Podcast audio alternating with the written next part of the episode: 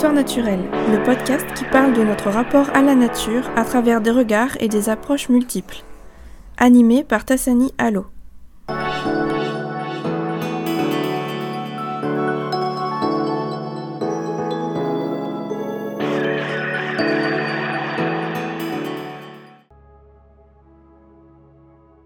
Bonjour et bienvenue dans ce nouvel épisode du podcast Histoire naturelle. Il s'agit de la deuxième partie de notre entretien avec Maxime d'Apocalyptic Arts.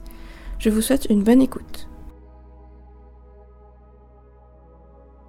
La science-fiction, c'est en utilisant des, mondes alternatifs que, la fiction est le plus réaliste par rapport à d'autres genres euh, littéraires pour nous donner des réponses. C'est ça, parce que en fait, tu peux pas, euh, tu peux imaginer des mondes totalement tu peux imaginer des mondes entiers, des, des cultures entières, mais tu, réagis, tu feras réagir ton personnage que par rapport à toi-même, mm. par rapport à ce que tu as vécu. Tu peux pas inventer, euh, tu peux pas lui inventer une façon euh, totalement extraterrestre de réagir. Tu vois ce que je veux dire?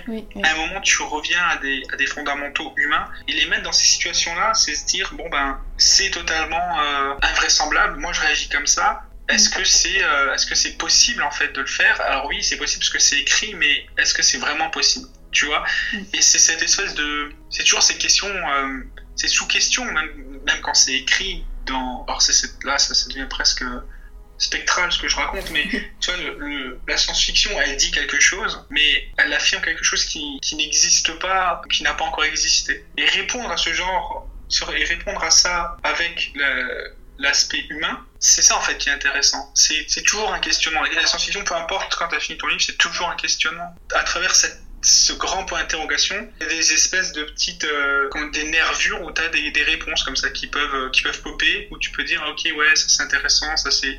Tu vois quand Kim Stanley Robinson il a écrit Mars, à l'époque, à part avoir une cartographie de Mars euh, et, et, voir un peu la planète dans, dans un télescope de Hubble, connaissait rien, rien du tout il a tout imaginé, tout, euh, toute la vie, tout, tout, ce qui était possible de faire, euh, toute la nouvelle civilisation, mais toujours du point de vue humain. Mm. Et euh, il y a énormément de personnages, il y a des philosophes, des sociologues, des urbanistes.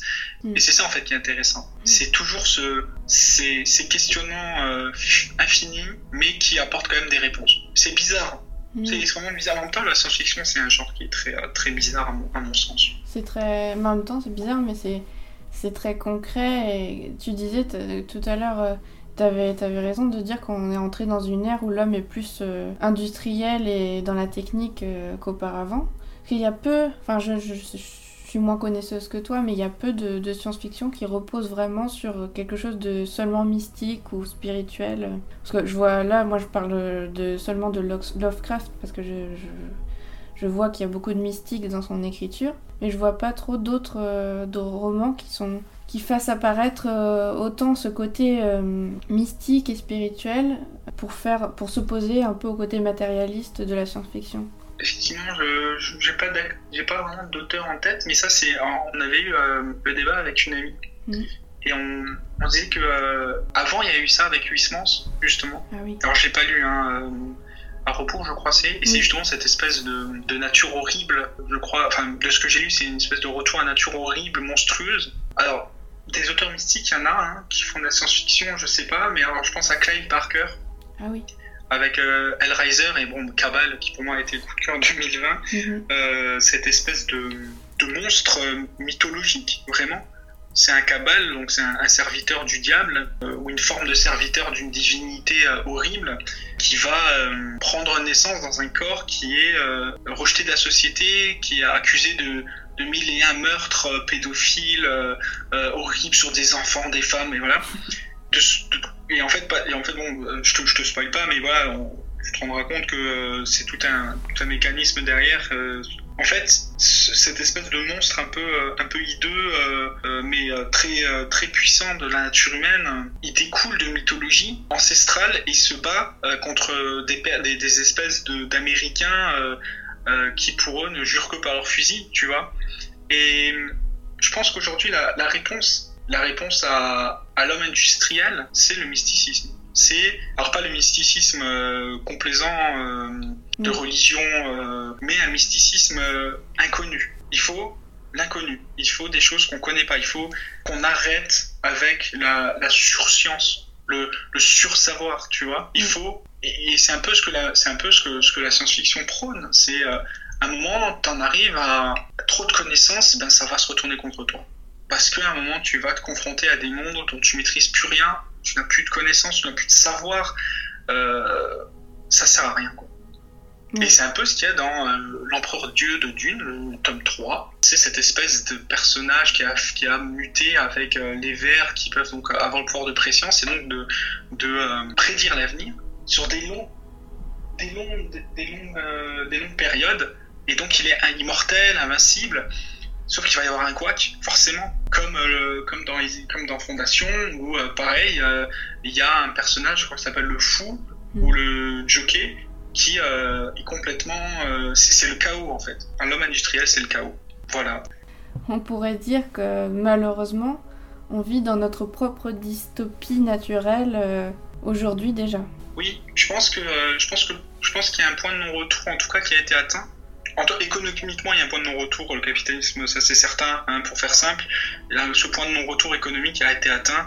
Euh, le point de non-retour de la nature, il va pas, va pas tarder à être atteint, et à partir de là, tout s'effondrera. Toutes nos certitudes, nos croyances, tout va s'effondrer. Et la science-fiction nous avait prévu. Euh, alors pas tous les auteurs, hein, il y a des auteurs qui qui euh, qui étaient pro-industriels et qui pour eux c'est vraiment la machine, le monde est génial. Mm. vous inquiétez pas. voilà, ces auteurs-là, je crois pas en avoir lu beaucoup. La plupart des auteurs de science-fiction, à un moment, bah tu vois Damasio. Ouais. Euh, Alain Damasio, euh, avec la, pas l'ordre du contrevent, mais de ce que j'ai pu lire dans les furtifs et la, et la zone du dehors, c'est carrément ça, quoi. C'est euh, des, des, des, personnages qui sont anti-mégalopole, donc anti-urbanité connectée, etc. Un monde ultra connecté, ben, c'est des gens qui, qui, communiquent entre eux, mais qui sont plus proches de la nature du sol qu'autre chose, quoi. Et là, ça me fait penser à, au film Avatar, il a toujours voulu ordonner le monde et tout savoir, tout nommer, tout connaître. Et cette accumulation de savoir, c'est très faustien, euh, c'est le Faust de, de Goethe, euh, de Thomas Mann, où, où en fait on fait un pacte avec le diable pour tout savoir. Et c'est toujours notre problème actuellement. Et la, notre développement des systèmes de communication le montre encore plus, enfin ça l'a exacerbé. Et Damasio le, montre parfaitement, c'est un très bon exemple. C'est presque, à la fois c'est antinaturel de communiquer autant, de partager autant de savoir, d'avoir l'internet, et en même temps euh, il y a beaucoup de livres que j'ai lus récemment sur euh, comment fonctionnent les arbres, euh, comment fonctionne la forêt, et où on t'explique, les biologistes vont t'expliquer que le système de la forêt, c'est un peu l'analogie du système des ordinateurs, qui, l'internet qui communique, ou le système neuronal pour les hommes. Et c'est toujours ce, besoin de calquer le fait qu'un système correspond à un autre, alors qu'en fait, finalement, euh, l'échelle d'un arbre au niveau du temps, ça n'a rien à voir. Ça peut pas communiquer euh, comme un neurone, ça peut pas communiquer comme l'internet. Donc c'est totalement biaisé à chaque fois. Mais alors, euh, je suis 100% d'accord avec toi et je te rejoins sur. Euh, j'avais lu un jour, alors ça vaut ce que ça vaut, hein, euh, que notre fondement des mathématiques repose sur un axiome. Mm. Donc sur une idée qui a été développée, mais qui n'est pas vérifiée. L'axiome, il n'est pas vérifié, il me semble. C'est vraiment quelque chose qui est émis et qui n'est pas vérifié et qu'on accepte. Un peu comme un dogme, en fait, si tu veux. Et si un jour ça s'écroule Si un jour cet axiome il s'écroule Et c'est ça la science, c'est tout le temps ça. Et si un jour on, dit, ben voilà, euh, en fait on s'est rendu compte que euh, la géométrie euclidienne, les mathématiques euh, qu'on connaît, ben en fait c'est pas du tout ça. Qu'en fait nos échelles de temps, bon déjà le temps n'existe pas d'un point de vue totalement normal, le temps, mm. c'est juste une unité de mesure, mais ça n'existe pas en tant que tel, mm. tu vois. Mm. Et qu'est-ce qui se passe si, si, tout ça s'écroule? Qu'est-ce qui va se passer quand, quand des idées reposent sur juste des axiomes c'est un peu le, Là, tu parlais du chaos tout à l'heure, mais dans la nature, c'est mm. le système de l'entropie. C'est la. C'est-à-dire que tout se transforme, euh, rien ne se perd, tout se transforme, hein, on a bien appris notre leçon, mais c'est complètement imprédictible. On sait bien que, que euh, tel, euh, tel atome a une certaine stabilité, mais il y a aussi une forme d'instabilité. Mm-hmm. Dans la nature, beaucoup de choses est instable, tout n'est pas euh, linéaire comme on, veut, on voudrait bien le dire dans les manuels. Et euh, je trouve que c'est dans la science-fiction ou dans la fantasy, c'est un peu le rôle de, la magie de rappeler euh, ce caractère imprédictible, instable de la vie. On le retrouve dans la magie comme un peu comme une métaphore de la science, comme tu dis, qui n'est pas, qui n'est pas forcément, euh, qui, pourrait s'effondrer à un moment donné. Et je sais pas si dans la science-fiction on utilise beaucoup la magie par contre. Ah. Alors, comme je te disais, on va plus voir ça dans la fantasy, la magie. Plutôt chez Ursula Le Guin. Ah, attends, je sais chez qui on retrouve la magie. Et eh bien, c'est dans le, la science-fiction avec des autrices africaines. alors, c'est Lauren Bakes, elle a écrit Zoo City. Et Zoo City, c'est carrément euh, du chamanisme mêlé à de la magie euh, noire avec euh, de l'ASF. Ginty aussi, avec c'est un, personnage qui a des traits africains, mm. donc dans, dans, dans, dans, sa description, a des traits africains et de tribus même africaines.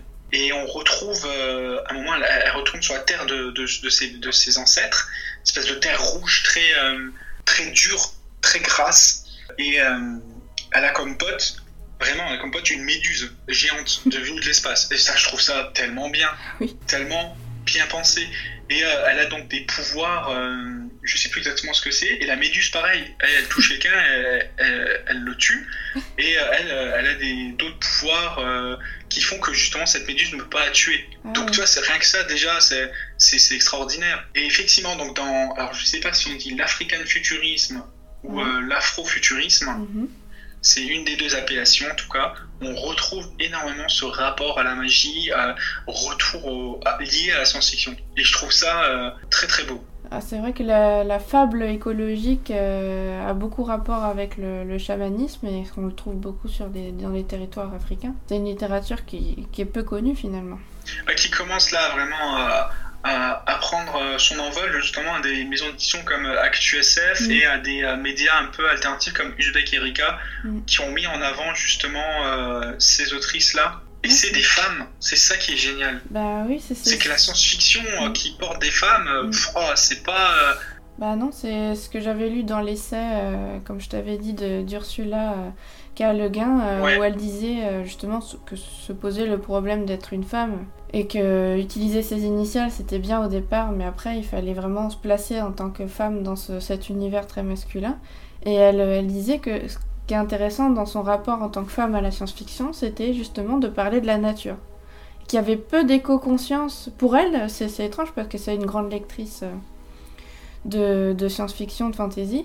Et elle disait qu'il y avait, pour elle, dans, ce qu'elle disait, il y avait peu d'éco-conscience véritable en fait, qui parlait vraiment de la nature, bah, comme tu dis, euh, originelle, un peu, bon, à cette image un peu stéréotypée de la nature maternelle et fertile, mais c'est quand même une image importante parce que c'est celle qui nous permet de, montrer euh, à, nous tous. C'est Gaïa. Euh, voilà, c'est Gaïa à nous, à nous tous de montrer que la Terre, c'est on doit la protéger, nous aussi, euh, dans une forme de, de, don-retour, quoi. C'est ça. Et elle disait que son rôle à elle, c'était d'essayer de, d'écrire plus sur les, la, la, nature, cette magie originelle dans la nature.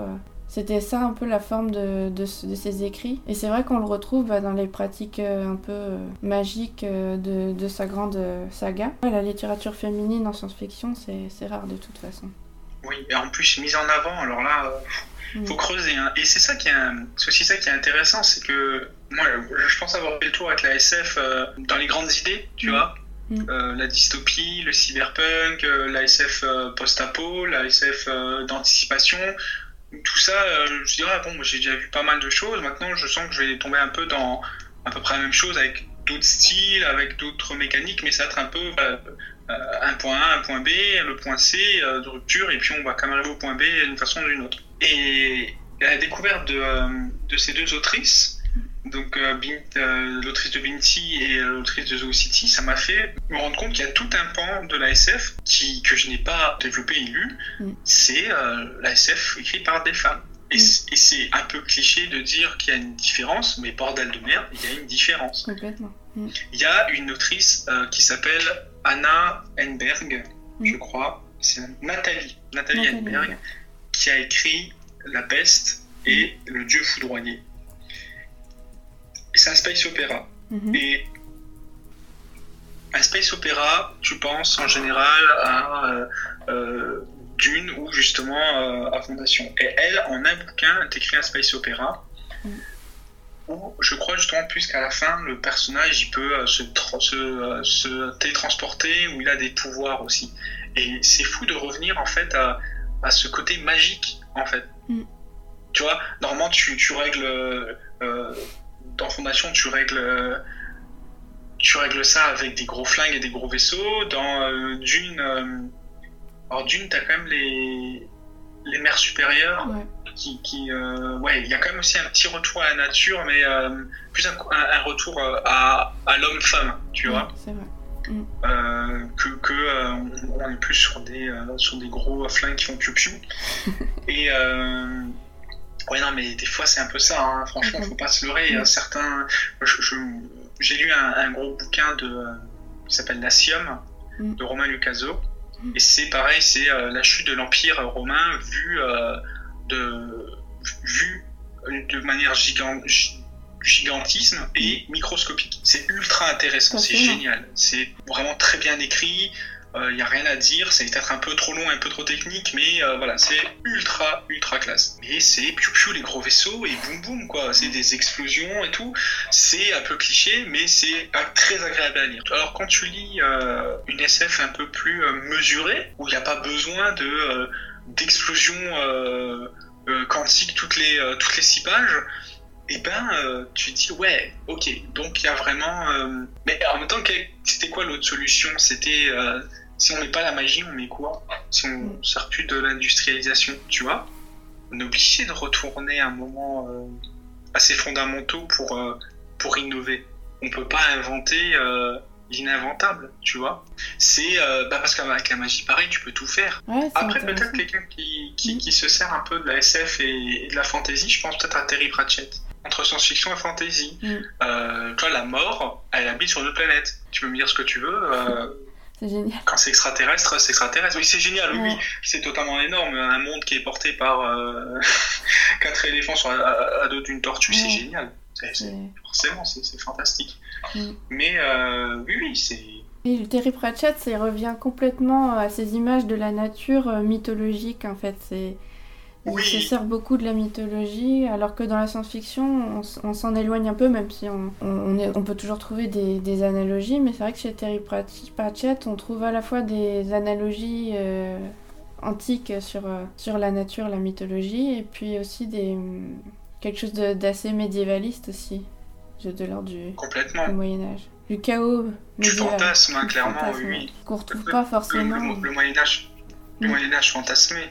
C'est ça. C'est drôle, c'est euh, vraiment une, critique acerbe à chacun des bouquins. Euh, c'est génial. Et euh, pour revenir un peu à ce que tu disais à l'instant, il y a dans Le Neuromancien, mhm. qui est donc le premier livre de cyberpunk de William Gibson, cette notion de nouveau dieu. Ah oui. Des nouveaux dieux dans l'internet. Enfin, je sais plus comment il appelle ça. C'est pas l'internet, c'est je sais plus exactement comment il appelle ça. Le cyberespace, je crois justement, il appelle ça le cyberespace. Et il est là depuis tellement d'années qu'il y a carrément des nouveaux dieux qui mm. sont nés en fait dans, cette, dans ce cyberespace dans lequel le personnage euh, va devoir euh, se rendre pour euh, je crois mettre un virus sur une énorme corporation je sais plus exactement et il va mm. rencontrer ces nouveaux dieux et je trouve ça extraordinaire d'avoir pensé à ça on n'a pas parlé hein, mais Kadik dans Ubik c'est l'avènement d'une espèce de personnage nouveau dieu complètement complètement taré quoi. Euh, et puis euh, ce rapport à la mort, au double temps, euh, ça c'est. Il y a des mythologies, mais c'est des mythologies uniques. En fait, la, science-fiction de Philippe Cadic ou d'autres romans, d'autres auteurs, c'est leur, leur point fort, c'est qu'ils réinventent une sorte de cosmogonie nouvelle. C'est ça. dans la Siam, pareil, on retrouve des dieux. Alors en plus, ça, c'est des dieux machines, des trucs qui peuvent pas tuer, je crois mais qui sont des espèces d'immenses colosses euh, euh, gigantesques et qui ont une, euh, une influence, mais, mais qui font aucun, qui ne peuvent pas faire de mal. Je, pense qu'il y a ce, ce renouveau de, de, la mythologie qu'il qui faut aussi, tu vois, remettre en question la, mythologie occidentale, la mythologie, toutes les mythologies qu'on connaît et, et s'approprier de d'autres nouvelles mythologies pour peut-être comprendre mieux le monde qui nous entoure. Mm. Je trouve que la science-fiction, des fois, elle, ouvre juste des portes et c'est à toi de te démerder. Est-ce que je rentre? Est-ce que j'accepte? Et, mmh. et je trouve que ça, c'est intéressant aussi.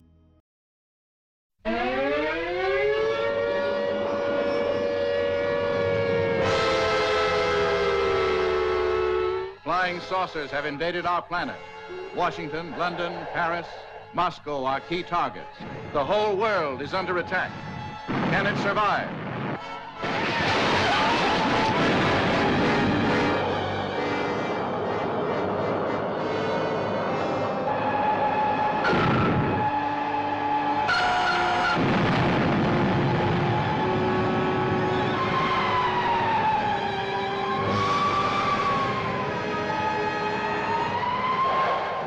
Survivors of a disintegrated solar system.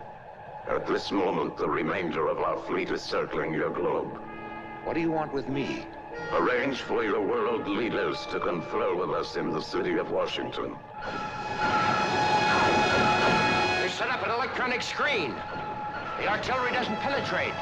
Never before has the screen reached such heights of excitement, breathtaking spectacle, hair-raising terror, See the saucer men's high-frequency disintegrators. See flying saucers travel thousands of miles in seconds. See great cities leveled by flying saucer monsters. Russ, look. The same kind of thing that's watched us since the beginning of the project.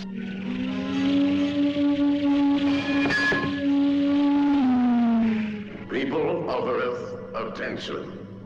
People of Earth, attention. This is a voice speaking to you from thousands of miles beyond your planet. They're coming down to take over. They made that clear to us in the saucer.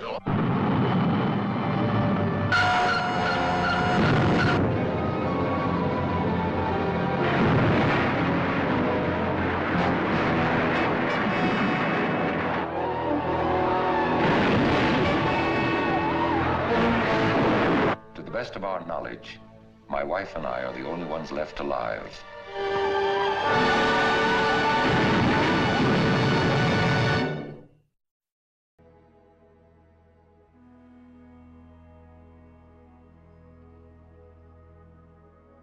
Là, on parle du rapport à la nature, et chez les, auteurs de science-fiction, quand on voit leur rapport justement à cette nature, j'ai l'impression qu'ils sont un petit peu dubitatifs et méfiants par rapport à la religion. euh, Ils sont agnostiques en quelque sorte, ils doutent.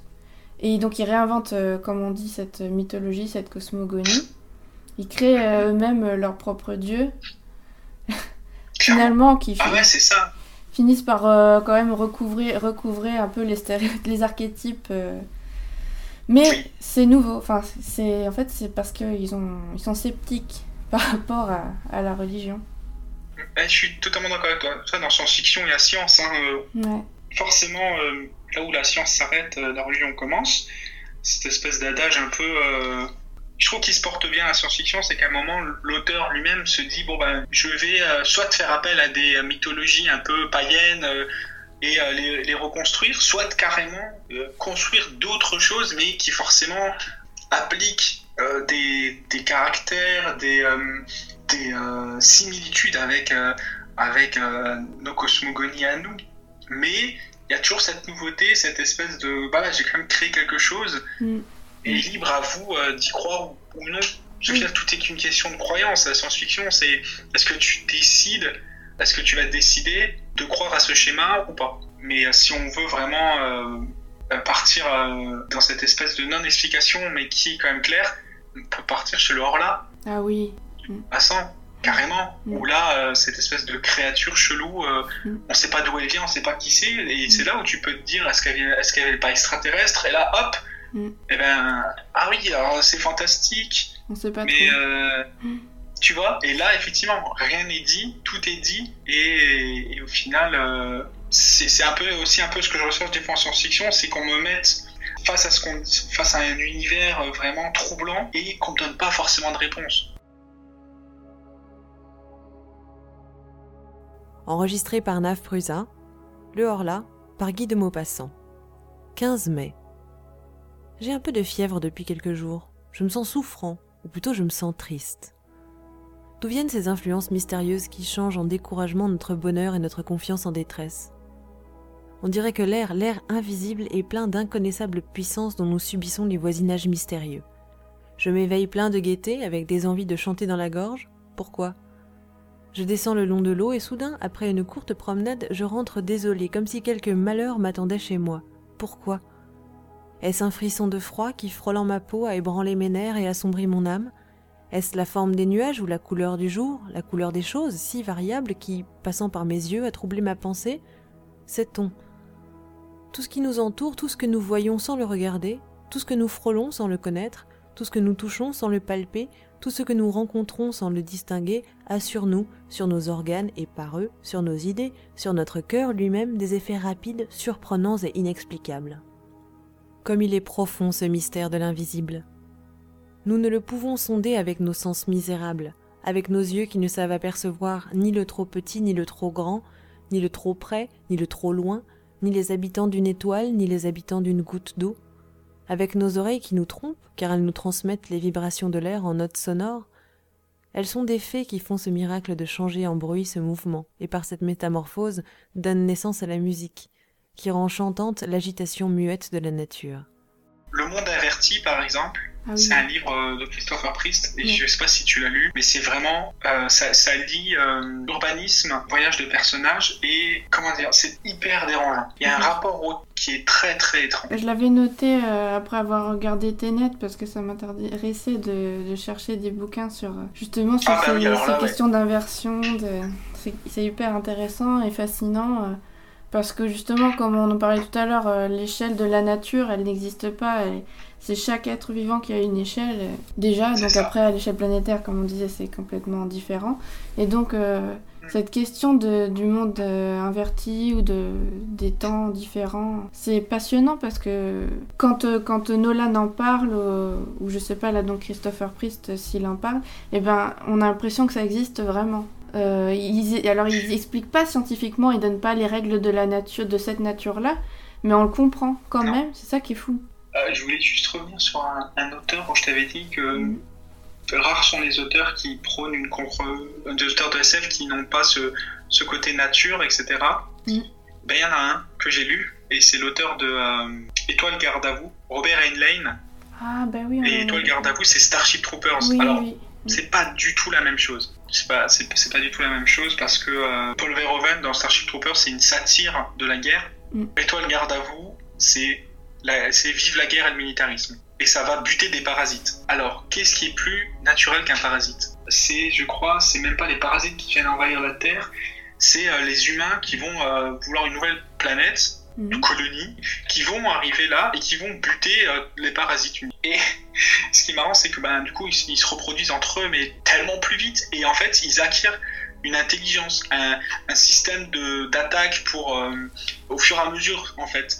Et c'est ce qui va rendre en fait cette guerre euh, absurde, c'est que ils ont attaqué quelqu'un que ils n'avaient pas besoin du tout d'attaquer, et ils vont aller euh, se confronter à un ennemi qui est dix fois plus fort qu'eux. Dans ce, euh, ce système colonial de je veux cette planète, où j'ai trouvé cette lecture assez dérangeante parce que j'avais le Starship Troopers en tête, mm. qui est tout l'inverse du livre, ah carrément, mm. et où certaines études même du film expliquaient que euh, c'est les hommes qui, ont, sont allés attaquer cette planète pour la coloniser, qui ont récupéré des parasites, qui lui ont fait mal, qui le testent, qui font des, des, tests sur lui, euh, qui détruisent sa famille, euh, et qu'en fait la réponse est totalement logique et mesurée de ces parasites qui, qui vont déglinguer les hommes. Et je trouve ça justement, c'est tout l'inverse, quoi. C'est vraiment vive la, vive la technologie, le progrès, grâce à ça on va écraser les autres, tu vois. Bah moi j'ai lu seulement En terre étrangère de, de Robert Heinlein c'est pas son meilleur, apparemment.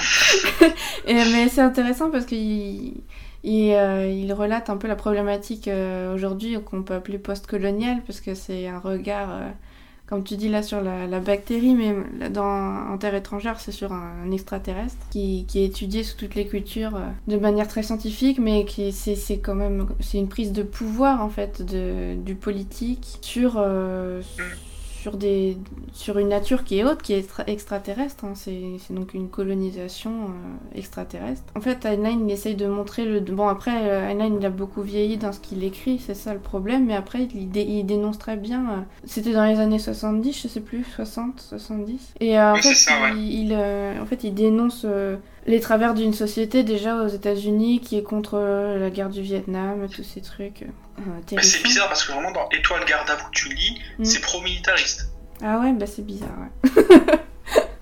ouais, c'est c'est vraiment étrange. euh, Ouais. Et euh, il y a un, un auteur qu'on n'a pas cité, et euh, je vois bien les commentaires euh, sous le truc, c'est Barjavel. Ah, mais oui, oui. Avec son, Barjavel. Mm. Ah oui, son, son, son ravage en, en demi-teinte quand même. L'autre Barjavel, La Nuit des Temps, La nuit des temps. est extraordinaire. Mm. C'est quelque chose qu'on voit pas du tout, une histoire d'amour. C'est vrai que la- l'amour est peu présent. Vraiment, elle, Mm. elle est extraordinaire cette histoire. Elle est vraiment. euh, Moi, moi, je, me rappelle, euh, je m'attendais pas du tout à ça. C'est le, le Roméo et Juliette de la, de la science-fiction. Autant Asimov, euh, dans Fondation, il a fait une très belle histoire euh, avec, son, avec euh, son personnage Harry Seldon et un autre personnage. Une histoire très touchante. Mais alors là, La Nuit des Temps, moi j'ai été waouh. Et euh, ah, attends, il y a une. Il y a une nouvelle où euh, la nature est, est au centre. euh, ah, c'est encore, encore mieux que la nature, c'est des, des, des fleurs. Euh, c'est une nouvelle d'Asimov. Mhm. C'est euh, des explorateurs de planètes qui arrivent sur une planète euh, et qui sont, comment dire, aspi- pas aspirés, aspergés par des plantes, mais juste hein, des petits spores comme ça. Et, et eux, ils se disent bon, il n'y a rien. rien sur la planète, on, bon, on, va, on va juste récupérer une plante, on va l'étudier. Et ils quitteront jamais la planète. Parce que, en fait, les spores euh, ont fait en sorte qu'ils restent sur place. Et en fait, les fleurs ont besoin, ont, ont besoin d'eux. C'est, euh, ok, bon, ben, vive les fleurs, quoi. C'est quoi le message derrière ça? C'est n'écrasez pas les fleurs, arrêtez. euh. C'est l'illustration de l'hypercommensalité. C'est on est tous euh, interdépendants les uns, les êtres vivants avec les autres. C'est intéressant. Mais oui, L'autre jour, je regardais la Star Trek, la série qui a été le reboot, et Oui. il y a un, pa- un passage à un moment donné sur les sports comme ça qui sont qui ont une intelligence euh, en soi. hein, c'est pas une intelligence comme nous, mais une- un fonctionnement commensal. En fait, ils ont Mhm. besoin, ils ont besoin de, de l'être vivant pour vivre. Donc ça doit être pris d'Asimov Ouais. en fait. Ça doit être un clin d'œil. Et je connais ah pas. ouais, peut-être. Donc, oui. ouais, c'est bien. Maintenant, je, je comprends peut-être le clin d'œil du coup. Ah Mais euh, ce, qui, ce qui est aussi intéressant euh, dans la littérature SF, c'est euh, en, en plus de, de tout ce qu'on a dit, c'est vraiment cet aspect surprenant. Je pense que j'ai jamais été autant surpris en lisant de la SF que qu'en lisant un autre livre. Alors, on peut être surpris en lisant du Flaubert, du Zola, euh, je dis pas. Hein. Mm. Mais la SF, ça, ouais, c'est c'est un des gens vraiment, c'est vraiment un titre personnel qui m'a le plus remué euh, littérairement parlant. Ouais. Dernier bouquin de science-fiction qui m'a vraiment vraiment marqué, Mm. euh, très fortement, hein, c'est euh, Les employés de Olga Varen. Ah oui. Mhm. euh, Olga, ouais. C'est complètement waouh. C'est un vaisseau qui navigue perdu dans l'espace. Mhm. Et à travers ces vaisseaux, il y a un étage où il y a des humains, des espèces d'humains. Tous les jours, on va dire, tous les, ils doivent passer un espèce de test. Est-ce que tu voudrais que je te dise un passage? Oui, c'est vrai. Le KD4 était un ressemblant, créé.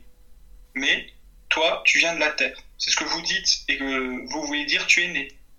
Pourtant, le KD4 est aussi en quelque sorte originaire de la Terre. Oui, de la Terre, créé à partir de la Terre.